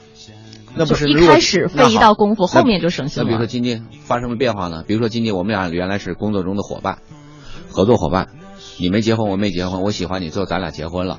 这个时候他要不要把从他从一个圈子划到另外一个圈子？再设一部专属于我的手机第三部手。机？行，今天一会儿给你买啊。我我能想到的一个情境，也许啊是比如说工作那部，就是非工作时间，他是不是可以不看？但是生活这部，他就可以一直开着，要不他否则乱蹦会不会被打扰？非工作时间，间，我觉得也有问题在哪？因为我不知道他是不是自己创业。他要自己创业，他更得开着了。他不是自己创业，老板找他，他不搭理。我觉得哪个公司可能都不太能容忍这一点吧。就是说，你比如说我找我的同事，嗯，业余时间和周末时间，我会尽量不打扰他们，这是我懂的。但一定会有一些急事情，嗯我要跟他们交流的，对吧？那这个交流过程中，我发现八小时以外他就把我屏蔽了。说实话，那不好意思，我可能不会让你在这儿干下去了。嗯因为急事就代表特殊情况，任何一个人在工作中，他都需要考虑到特殊情况他的应对啊。你等于是八小时外，你把我完全屏蔽，你不跟我交流，信息渠道没有，我觉得从职业角度来讲也是非常不专业的。你像外企，我好多朋友他们去度假，度假的时候他们会怎么？他第一他会指定他的工作代理人，嗯，就明确的表明有什么事找他。第二，通常会留一个所谓的紧急的 call，嗯就万一特别急，你能找得到我吗？嗯，对吧？所以我觉得就是，反正就我个人体会来讲，我觉得这么分其实更累啊，纯属个人体会啊。嗯，因为我不知道汪冰老师是什么样观点啊。我只有一个号，因为我脑子不够用，我怕说错话，你知道吗？所以那看来咱俩还是一样的。角色没搞清楚，就拿错手机呃是吗？对，要被人打，你怎么弄啊？好了，十点三十二分，可能每一个人确实对待这个问题，包括处理起来，包括感受上都是有差异的哈嗯不。同的方式关键找到适合你的方式。没错，我们来稍作休息，稍后来关注路况和资讯，一会儿回来。好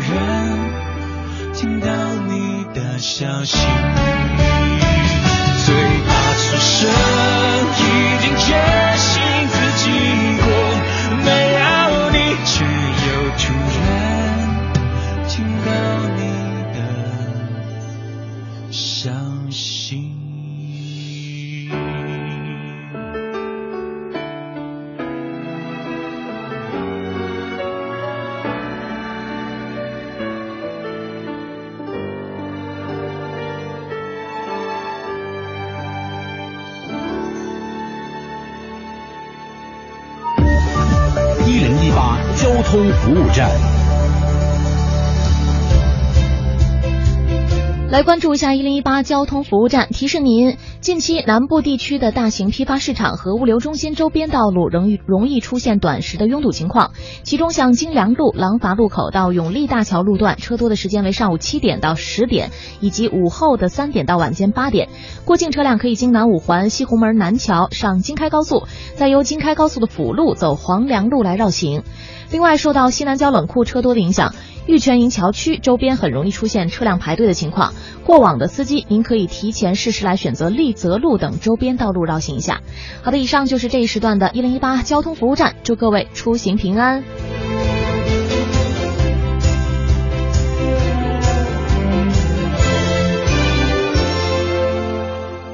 锁定一零一八都市优先厅，掌握时事动态。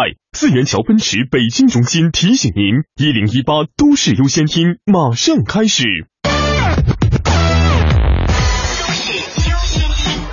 都市优先厅。大城小事早知道，都市资讯优先报。这里是一零一八都市优先厅。下面的时间，我们来关注一组财经消费方面的新闻。央行征信中心从昨天从今天起实行新的征信查询收费标准。根据标准，个人到柜台查询自身信用报告，每年第三次起的收费标准由现行每次二十五元降低至十元。通过互联网查询及每年前两次到柜台查询继续实行免费。商务部有关负责人昨天表示，二零一五年尽管面对国际引资竞争日趋激烈、国内经济下行压力较大的困难和挑战，但我国吸收外资规模稳步增长，利用外资质量进一步提升。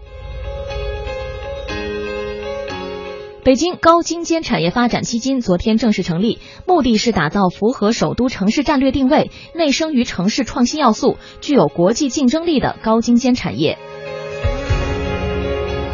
最新发布的《中国展览经济发展报告》显示，去年全国共举办三千一百六十八个展览会，总体规模继续扩张，但增长率只有百分之一点二，增长步伐放缓。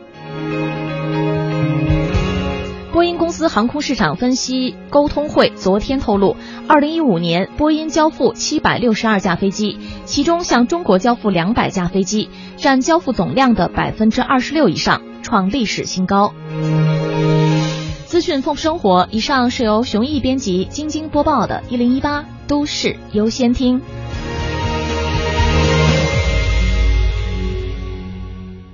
四元桥奔驰旗舰店开年聚会来袭，即日起全系车型尽享新年特惠价，置换购车加赠两年交强险。地址：朝阳区金顺路四元桥内一百米路北，详询四零零零六六八六六八四零零零六六八六六八。繁忙的都市需要音乐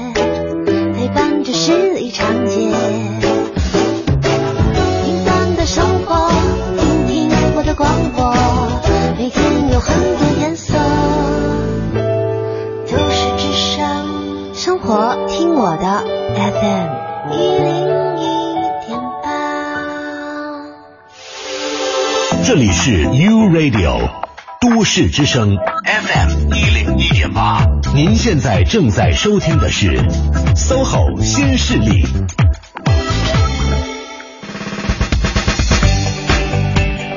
北京时间的十点三十八分，感谢你持续锁定中央人民广播电台 u Radio 都市之声 FM 一零一点八，正在为你直播的节目是 SOHO 新势力。各位好，我是晶晶，我是王斌，我们的嘉宾是隔壁老王哈，直饮网的 CEO 王新宇老师。大家好，我是王新宇。继大家开始搜您的个人公众号之后呢，又有人开始搜直饮网，嗯，您的这个工作单位了。对，那个那个网站，我们三月底最近其实我们好多忙也忙这事，我们好多新的东西会上线，包括一些测评，到时候会给大家看看，很有意思的测评哦。嗯，和职场有关的哈。和职场有关，有些测评可以延伸出来测一下，比如说对女孩子来讲，了解了解你老老公靠谱不靠谱哦。哦 心理上心理上啊，不是别的地方的声明啊。对，我觉得如果要是还是男女朋友交往阶段呢，就去了解一下；如果已经成为老公婚了啊对，就不要去做了，不要测了。不是啊，如果测出来不理想的话，会有调整方式的哦。调整自己还是调整他人？给你些调整建议嘛。嗯，调整方式你能提供，那这全人生关怀了，从职场到情场。那当然了，哎不，情感啊，就是其实对人的职业影响蛮大的啊。嗯，对，确实是人人不是说嘛，有时候叫叫什么？一个成功的男人背后有一个叫好女人嘛，对吧？嗯我觉得是这样，就是这个事情呢，实际上，嗯，不是说评价这个女性的好坏，而她在这个男性的发展中，其实反过来也一样的哈，男性对女性支撑也一样的哈，就发展过程中，他给你提供那种支持和助力嗯啊，我觉得这个其实很核心的。嗯其实这个不是从情感的角度哈，你比如说在你做出职业的关键选择的阶段是，是不是有人给你提供支持？对对吧？包括跟你去讨论这件事情，我觉得价值很大的。嗯而且两口子讨论好多事情，实际上要比外面讨论的可以更深入，因为涉及的面更多，也更隐私一些。因为你们要共同面对共同的挑战，对不对啊？对，啊所以它其实跟职场是有关系的。嗯所以我们这一问恩不知的回应，我们就为什么两部手机？他说，嗯那左手拿了呢，就积雪冲锋，就是工作手机；嗯。右手拿了就是家的感觉。嗯。好吧，拿起来心情不一样。对对对，心情和感觉不一样，他可能自己能处理好这样的平衡和关系那。就没问题嘛，这个没有对错的问题嘛，嗯。个人偏好而已。不同的方式啊，是是是，那为了如果大家为了能够得到这种从职场到生活全方面的人生关怀的话，可以赶紧加一下指引网哈，或者是去关注一下职场的职、职业的职、引导的引，嗯。对对对，嗯，因为刚刚好多朋友在搜知音，好吧，知音，其实我们将来也想做一下婚恋的，开玩笑啊。这个我们的听众朋友都搜上瘾了吧？这不是我们哪个是王老师的公众号？王新宇太 王新宇太多是吗？那头应该有个头像，我的头像的呀。是，就看特不是卡通的吧？不是还有朋友发图片，不是，就是看见特特装的那个人，就是您本人的，是我本人，我本人真实的头像哈。我本人，嗯，好的。嗯我有点记不住了，是哪个头像记不住了哈。嗯，我觉得王老师就是一定是非常善于发展人脉的人。你看看，稍微听几耳朵就会留住印象，就印象深刻。不是，我觉得是这样，就是我觉得有个原则，就是人际交往中啊，反正我特别不喜欢装。嗯，就你什么样人就什么样的人。你比如说咱们交往，那我不高兴，我就会表示出来。比如说我特别讨厌小宁啊，小宁在吗？没在。特别讨厌王小宁，那我就会表达出来，不跟你交往就完了嘛，嗯对吧？所以这种交往的方式，其实大多数人还是比较喜欢这种比较真诚和没有掩饰的。嗯，不叫没不叫不能叫没有掩饰，叫没有过度掩饰，应该这么表达更合理一些哈。我觉得那这种情况下得来的换来的是什么呢？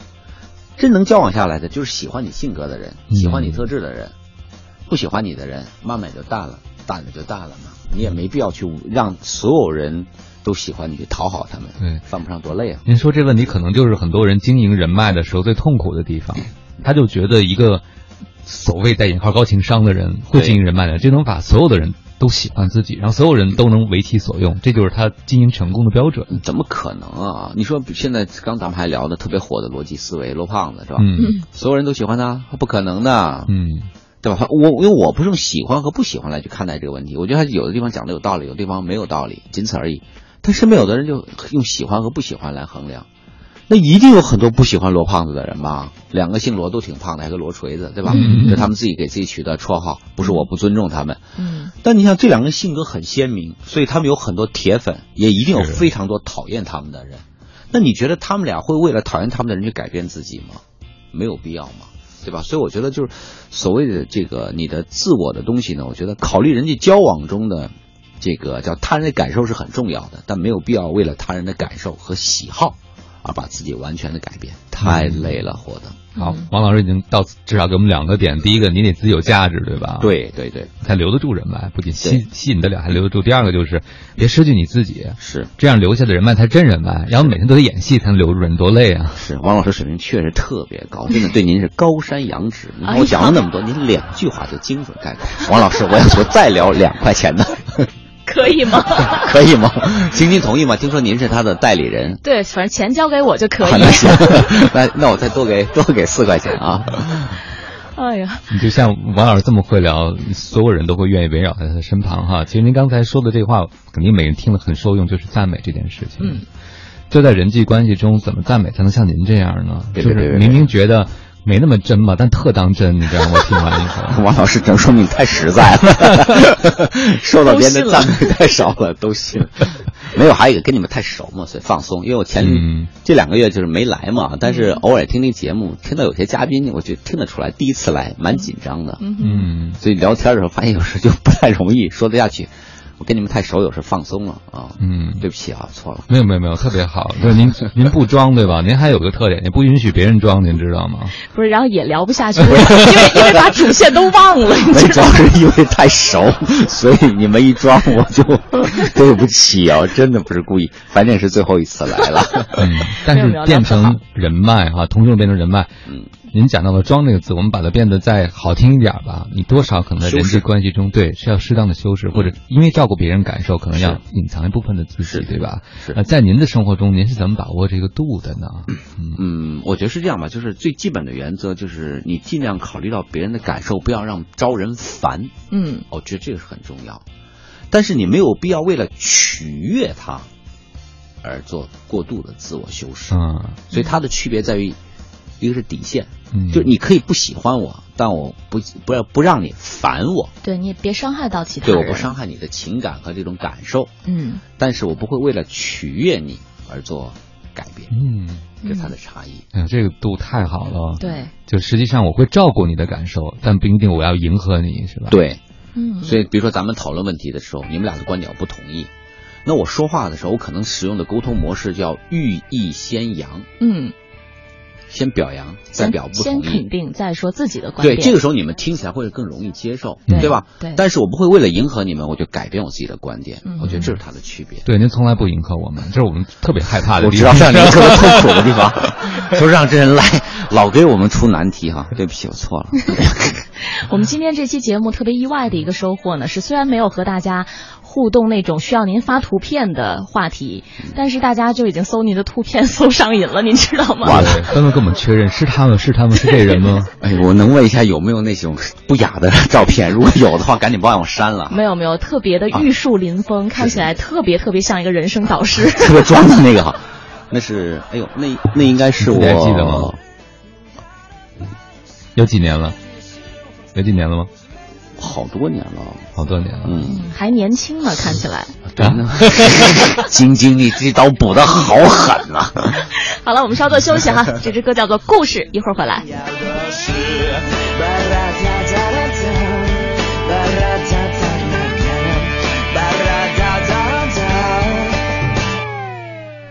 他妈妈刷着悠悠卡，捷运站里很嘈杂，很想有点变化，上班族也像一样，空虚司机心情差，小孩昨晚没回家，整天泡在网咖，跟刚上车的太阳大，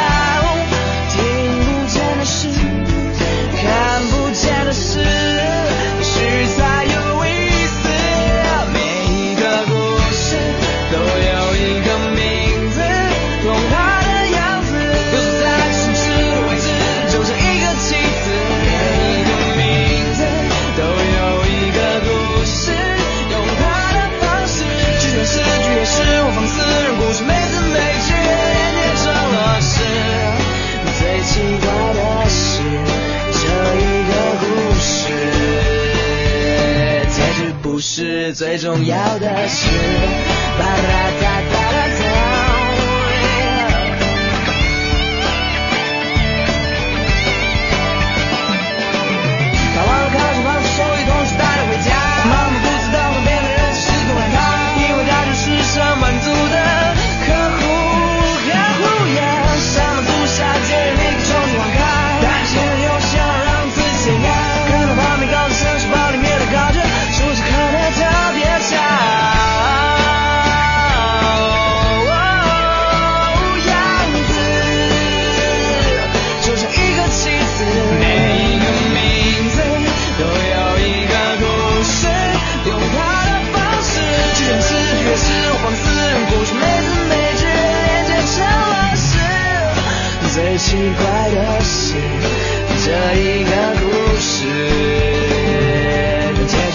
是最重要的事。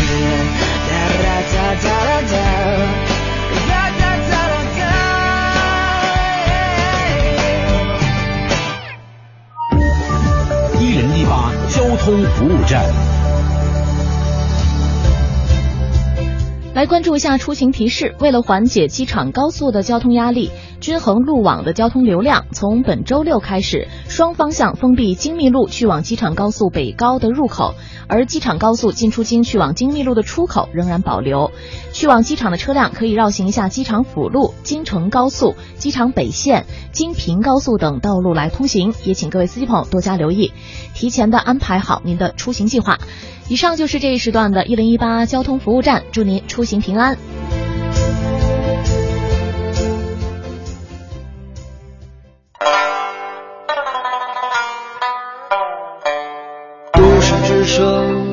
生活听我的 FM 一零一点八。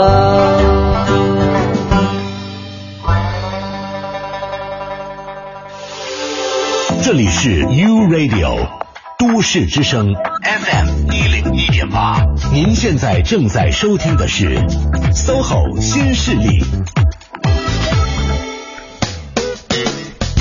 各位好，欢迎回来！您正在收听的这个声音来自 SOHO 新势力 U Radio 都市之声 FM 一零一点八，我双冰。我是晶晶，我们的嘉宾是直银网 CEO 王新宇老师。大家好，我是王新宇，隔壁老王。嗯嗯，再次确认了一下，个人的公众微信号是王新宇之痕迹诗人。哎，嗯，当时注册晚了，被别人抢了。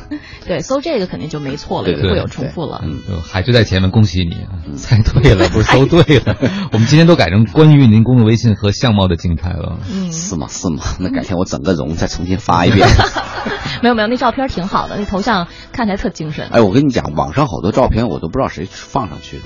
嗯，可能有时上课他们拍的就发了，我自己都没有。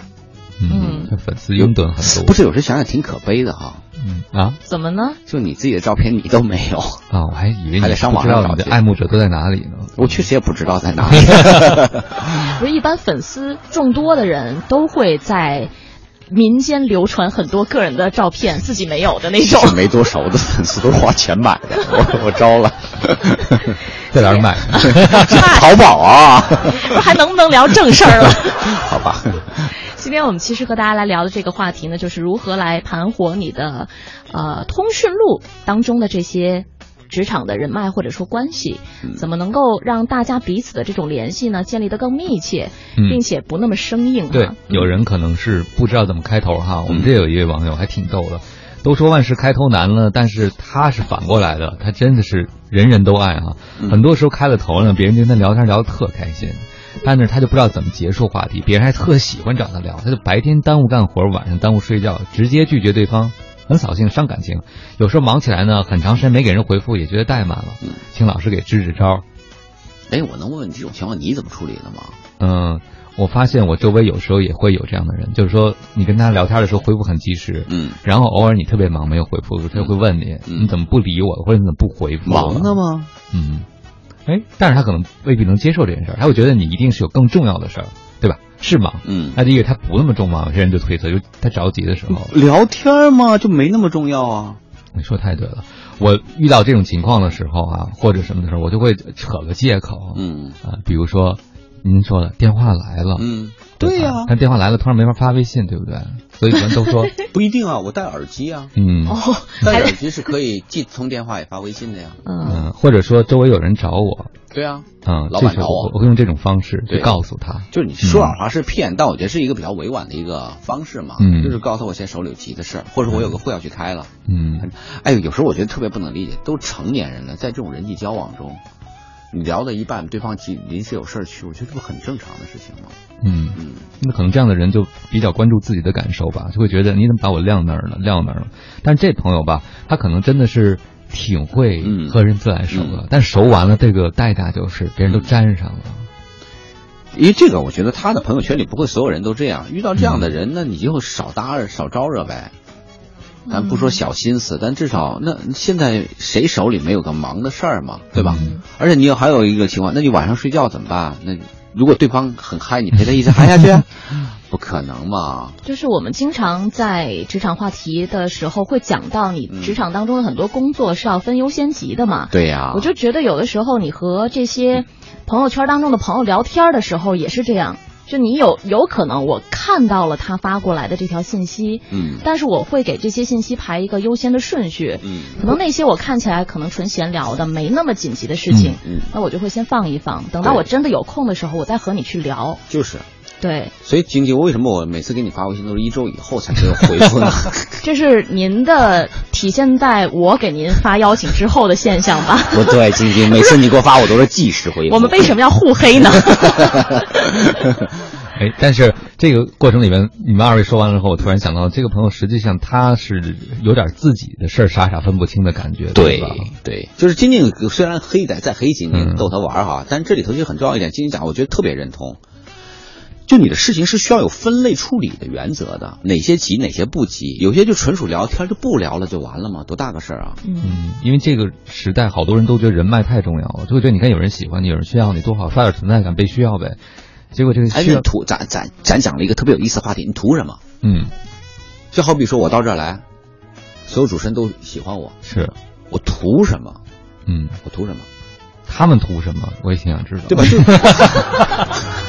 我我就想，对我来讲，我想不出我投这个事情的理由，嗯我想不出来。嗯所以回过头讲，我没有必要让你们所有人都喜欢我啊。嗯，你们不喜欢我就不让我来就完了嘛。而且我也不指望说将来在这里去工作和上班，对吧？所以我没有这样的一个预期。这个时候其实交我人和人交往是轻松的。嗯，哎，你们有没有想过，比如说你们看我来一次节目以后就疯狂加你们微信，老跟你们交流，老期望从你们身上点捞点什么，你们是愿意跟我再做交往吗？嗯，我估计你们俩可能以后第一次做完节目再也不会找我了。我实事求是讲。但是反过来，这是不是你不愿上我们节目的原因啊？哦，因为你们俩老找我求办什么什么，你们俩目前为止没找过我呀。对，其实这是一种，就是你换位思考的话，人之常情。对呀、嗯，我觉得这位朋友可能是面儿太薄了，就是他任何人的面子都不愿意驳。没错，说的嗯，嗯，但但导致的结果就是自己很累。但关键到最后，他已经不是真心想和人聊了，他实际上是敷衍了，对不对？所以尝试一下，既然人家问了嘛，咱给个建议，就是用刚才汪老师讲的话，我替汪老师再重复一遍，找个理由，编个借口，常回家看看。给自己点自由的空间。对，嗯，我们也希望这朋友保重好自己，不是什么忙都能帮。嗯自己累的时候，就是你助人的边界到了，实在不行就直接不回了，你自己掉告电上告手机没电，了。而且你如果你这样吸引的人脉，就如果吸引桃花都是烂桃花，哎呀，这个词我喜欢，I like it。就是烂桃花不要也罢。对呀、就是不值当的嘛。嗯，好嘞，今天是在一种极其愉快、轻松的氛围当什么什么？你，们之前做节目没有那么愉快吗？没有那么极其 昨天做的是那个动物园的小伙子，啊。对，因为我正好是从客户那出来听听了从从客户那出来听，那小伙子讲的蛮好的。是的是的啊八零后的嘛，工作十几年，养对养什么动物记对得了。对对，所以我们准备让他再来。讲的非常好。是是，然后准不准备让您再来就另说了。其实我也知道是最后一次来了，你们二位都保重，希望在公司能继续的持续工作下去。你看我们听众多喜欢你，一文不知都说隔壁老王不爱来，我可没挑事儿啊。